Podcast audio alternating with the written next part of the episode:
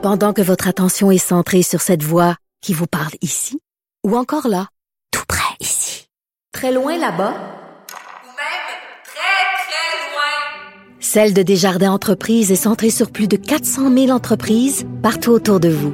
Depuis plus de 120 ans, nos équipes dédiées accompagnent les entrepreneurs d'ici à chaque étape pour qu'ils puissent rester centrés sur ce qui compte, la croissance de leur entreprise.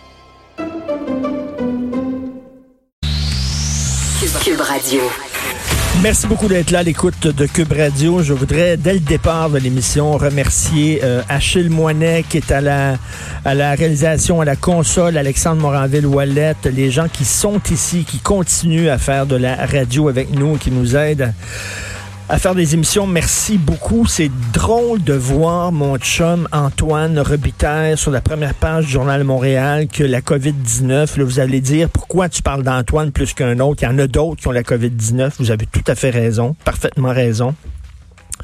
Vous avez peut-être même euh, euh, des proches qui sont malheureusement décédés de ça. Euh, et j'en suis profondément désolé. C'est rien que pour moi, c'est mon premier chum. Là, soudainement, ça devient vrai, ça devient concret. C'est une affaire qui était totalement abstraite jusqu'à maintenant.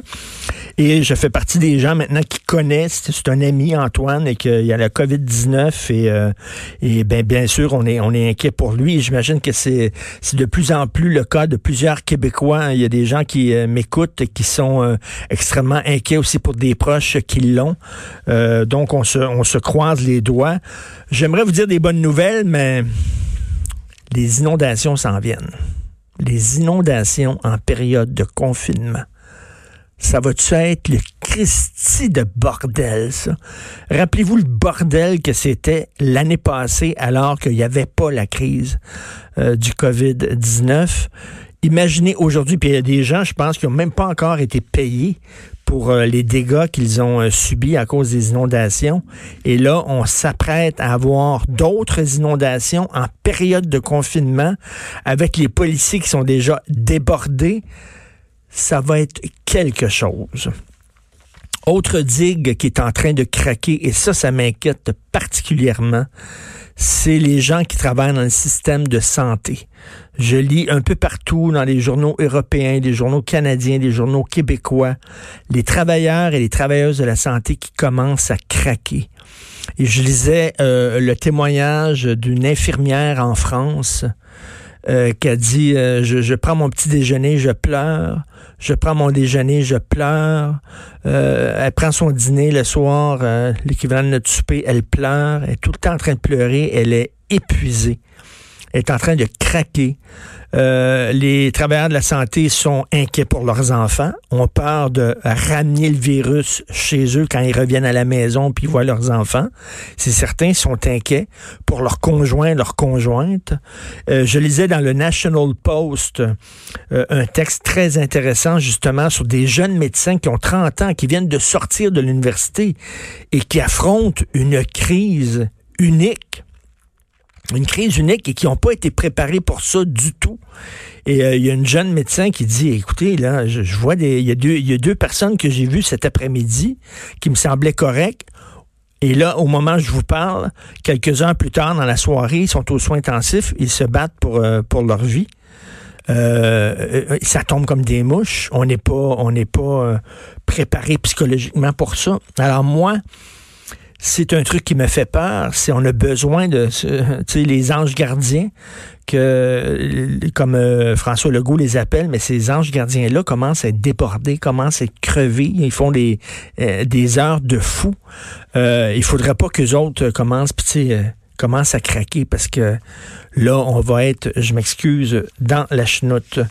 Je vous conseille de lire dans le Devoir un texte très touchant de Stéphane Baillargeon sur les aînés, les personnes âgées à l'époque du confinement. L'enfer, c'est l'absence des autres. C'est très beau, un beau clin d'œil à l'enfer, c'est les autres, bien sûr, de Huit clos de Jean-Paul Sartre. L'enfer, c'est l'absence des autres, solitude, angoisse, ennui et agisme. La vie des aînés en cette période de trouble, j'en parlais hier. Ma mère qui m'a appelé, elle dit qu'elle avait pleuré. Ma mère qui a un super bon moral et tout ça m'a dit, écoute, euh, avant, elle avait dans une résidence pour personnes âgées, puis il y avait une, une salle commune où euh, tous les soirs, elle allait faire son bingo, elle allait jouer aux cartes, elle voyait des gens, jaser, etc. Là, ils peuvent pas, plus de salle commune, confinés, pas le droit de sortir. Euh, donc, elle est chez elle, euh, évidemment pas pas d'internet, pas de pas d'ordinateur, euh, comme plusieurs personnes de son âge, donc pas capable de skyper et, de voir de voir ses petits enfants, de voir ses enfants, de voir ses amis. elle trouve ça long, en maudit, c'est pas évident. Et j'ai cette euh, phrase-là de Paul Brunet. Vous connaissez Paul Brunet qui s'occupe des malades, qui est le porte-parole des malades, le Conseil québécois, je, crois, des, malades. Et euh, euh, Paul Brunet disait, quand, on avait, quand on avait justement interdit les visites dans les résidences de personnes âgées, il avait comme souri de façon ironique, un peu triste, en disant, de toute façon, il y a très peu de gens il y a très peu de gens. Conseil de la protection des malades. Merci beaucoup, Alexandre. Merci. Alors, il dit, de toute façon, euh, il n'y avait pas besoin de cette loi-là. Il y a très peu de personnes âgées qui reçoivent des visites. Il dit peut-être une sur quatre qui reçoit des visites dans les résidences. Sinon, euh, ces gens-là sont confinés, sont seuls. Et là, ben, ils sont inquiets parce que les, les premières personnes à risque, on le sait, c'est les personnes âgées. Euh, donc, c'est pas évident pour elles. We are in deep shit. Hein? Vraiment, là, c'est vraiment pas évident euh, ce qu'on vit. Il faut, euh, il faut être fait fort. Euh, il y a des gens qui disent cette crise-là va nous changer totalement. Dans, dans, les périodes optimistes, je dis oui, c'est vrai, effectivement. On revient aux vraies affaires on joue avec les enfants à des jeux de société, on essaie de s'occuper, on dépense moins, on revient là centré sur les, les vraies valeurs, etc. En même temps, je me dis, l'homme étant ce qu'il est, l'homme étant ce qu'il est, on n'apprend pas. On n'apprend jamais. On apprend, là, ben, Souvenez-vous, après 9-11, on dit il va y avoir un avant puis un après, puis ça serait plus jamais pareil. Puis il y a eu un élan de solidarité à New York, il y a eu quelque chose où des gens se regardaient, se, ça a duré le temps que ça a duré.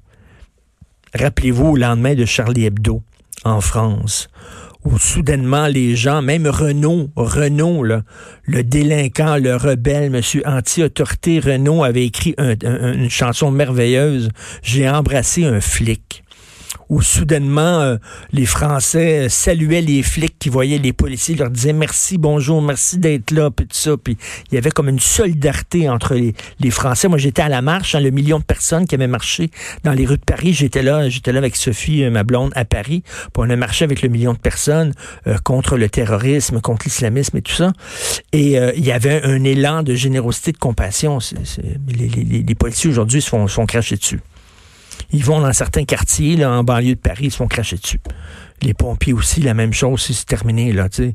J'ai embrassé un flic de Renault, c'est une vieille toune que plus personne n'écoute, là. C'est comme, oh, tu ça prend pas de temps pour que le naturel revienne au galop. En, sortant de la crise, on va dire, plus le temps va passer, plus ça va s'éloigner, plus ça va être un souvenir, plus on va reprendre nos vieilles habitudes, nos vieilles bottines, puis euh, plus on va s'éloigner de tout ça. Donc, c'est un peu ce que je crains. Mais bref, garder le moral quand même, garder le moral, c'est difficile. Hein. Un, Canadien sur... Euh, sur quatre, je lisais ça dans le National Post, un Canadien sur quatre qui est en train d'atteindre le taux d'insolvabilité. Un Canadien sur quatre qui est rendu insolvable, c'est-à-dire plus capable de payer son loyer, plus capable de payer son hypothèque, plus capable de payer sa carte de crédit. Un sur quatre, 25% des Canadiens. C'est quand même extrêmement euh, difficile. Et en passant, je sais pas si je devrais le nommer. C'est quelqu'un que j'aime bien, David Descoteaux qui est un chroniqueur économique, qui était chroniqueur économique longtemps à LCN puis qui a écrit des livres sur l'économie, puis que j'ai interviewé souvent euh, à la radio. Il écrit sur sa page Facebook aujourd'hui, David Descoteaux, en parlant du Québec, on fait de l'overkill. C'est-à-dire, voyons donc, les mesures qu'on prend de, confinement, de fermeture d'entreprise, puis tout ça, on est en train de tuer l'économie. Vous connaissez ce discours-là?